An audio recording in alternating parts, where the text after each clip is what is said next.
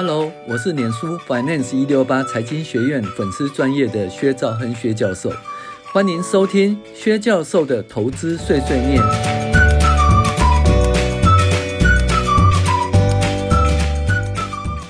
各位网友，大家好，我是薛兆亨薛教授。那我们继续来讨论理财读书会第五集哦，十五项理财原则的第六项，也就是。租税影响个人理财决策。那大家都知道哈，实际上我们的所得哈，并不是你账面上所看到的哦，因为要扣除税以后哈，税后的所得哦，才是属于真正属于你的部分。那所以呢，你投资美股啊啊，你说哎呀，股息收入好多好多，比如说股息收入哦，有一百万，好多好多，对不对？那可是呢？你要扣除三十趴的那股息以后，呃的税的赋税以后呢，可只剩七十万。好，那比如说你投资一千万，对不对？那你的股息如果是一百万，那你的本来你的殖利率呢是百分之十，可是如果扣除三十趴以后呢，那你变成只剩税后是七十万，那你的殖利率只剩百分之七呀。所以呢，很多投资美股存股的人呢，其实没有考虑税的问题呀、啊。那你说哦，我殖利率百分之五就好了。可是你要知道，殖利率百分之五，税后殖利率是百分之三点五呢。那殖利率百分之三点五存股就不是一个很好的标的哈。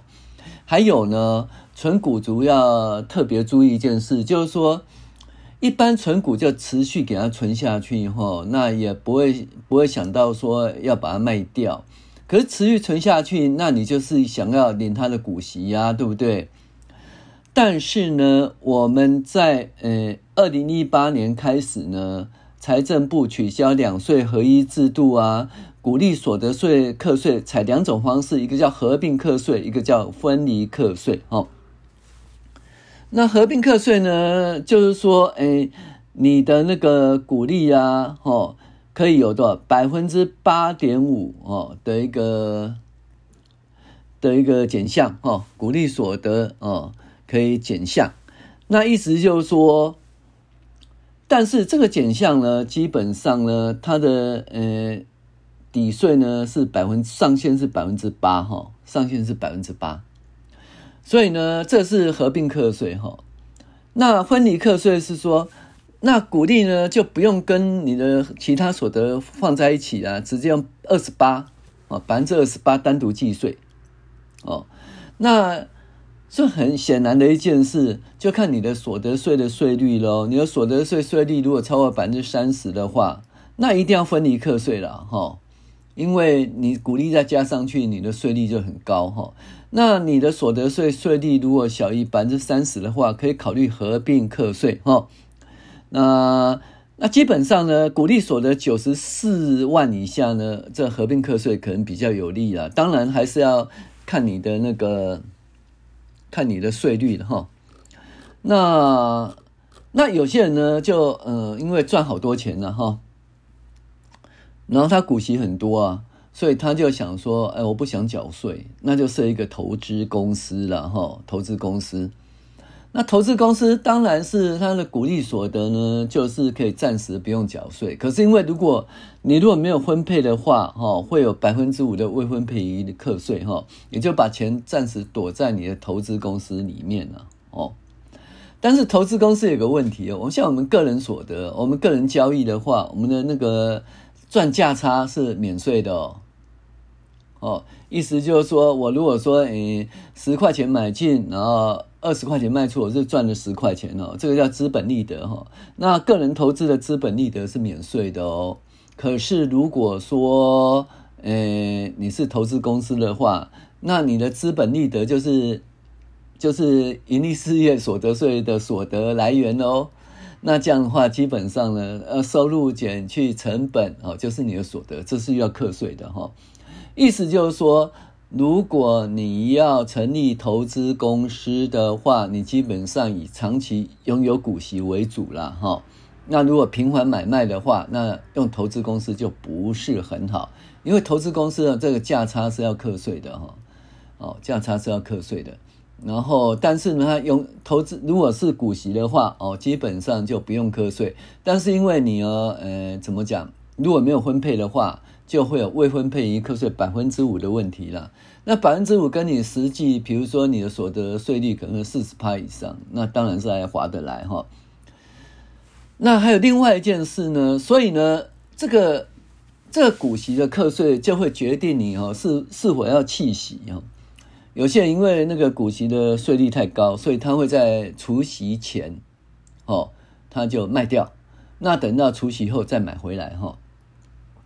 那这个东西的话，当然呢，你有一次交易就有一次成本嘛，哈，有证券交易税，还有那个手续费的问题，而且呢，可能会怎样呢？你在除夕的前一天卖掉，对不对？那你在你在那个除夕后的第一天哈，就第一笔买进，可是你买进的结果呢，可能当天呢涨停，或者说哦涨了三趴五趴。那你想省那个税，反而输了那个价差哈，那其实也是划不来哈，也是划不来，所以这些考量也是真的哈。另外呢，就所得比较高的人可以考虑这海外所得啦，海外所得像 KY 很多就是有海外所得哈，那或者投资美股啦哦，投资海外，那美股的话也是海外所得，那投资高收债也是海外所得哦，那投资美国的债券也是海外所得。那海外所得的话，基本上呢是免税啦，哦，因为非中华民国来源所得，那我们的所得税呢是以那个属地主义了哈，就是说你的所得来自于哪里就是课税，那你的所得不是在中华民国境内的话啊，就不用课税了哈。但是呢，为了避免这情形呢，哦，就是大家要节税，甚至讲难听，你要逃税的情形呢，我们有一个最低税负制啊哈。那最低税负制就是说，你的那个，嗯，有一个名词叫做什么？哦，基本所得额呢大于六百万，哦，那你就要课税，税率是百分之二十。所以呢，你的海外所得呢，如果说大于六百万的话，那基本上就嗯，税率就会百分之二十。那所以你的海外所得，嗯，就是你投资海外的话，嗯，什么时候？第一个是股息跟利息的问题啦，股息跟利息如果说嗯小于六百万的话，那基本上呢，其实很多人几乎没办法达到这个标准啦。基本上就投资海外的话免税啦。哈。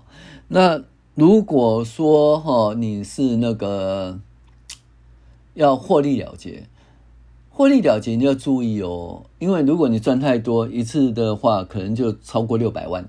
超过六百万就要课税，课百分之二十哈，所以这个要分批获利了结也是蛮重要的一件事情哈。那为了了解实际的报酬啊，租税在个人理财的规划中啊，扮演一个很重要的角色了。实际上，没有一个人的个人理财决策不考虑到租税的影响。所有你的投资或者规划策略呢，必须要考虑哈，是在税后的结果。那你的目标不是最低的税金，而是最高的税后所得，所以你必须考虑所有可以选择的方案，以税后的基础来衡量。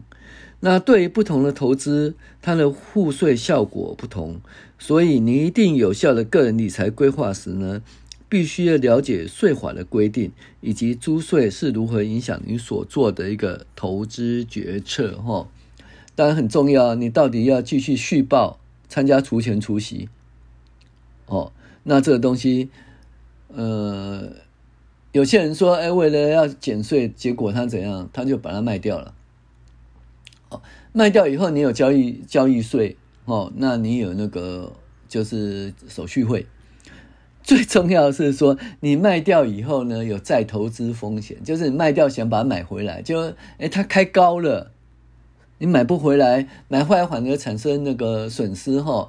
比如说，哎，长期是一个看好的一家公司，就你在那，你在那个除权除息的时候，你把它卖掉，那结果呢？隔天呢，它搞不好是涨停哦，那涨个五趴六趴十趴，你不想追了，不想追，你就失去这档长期投资成长的机会哈。所以呢，到底你说你要因为呃怎么讲领取股息？呃，而被课税，还是说你要避免被课税呢，所以你要做一个拔档。我们讲拔档，就是说，哎，在高档先卖出，低档再买进来。哦，那这是一个整体的考量。总而言之呢，你在投资的时候，哦，你要考虑这个租税税后的呃状况，哈，税后的状况。当然啦。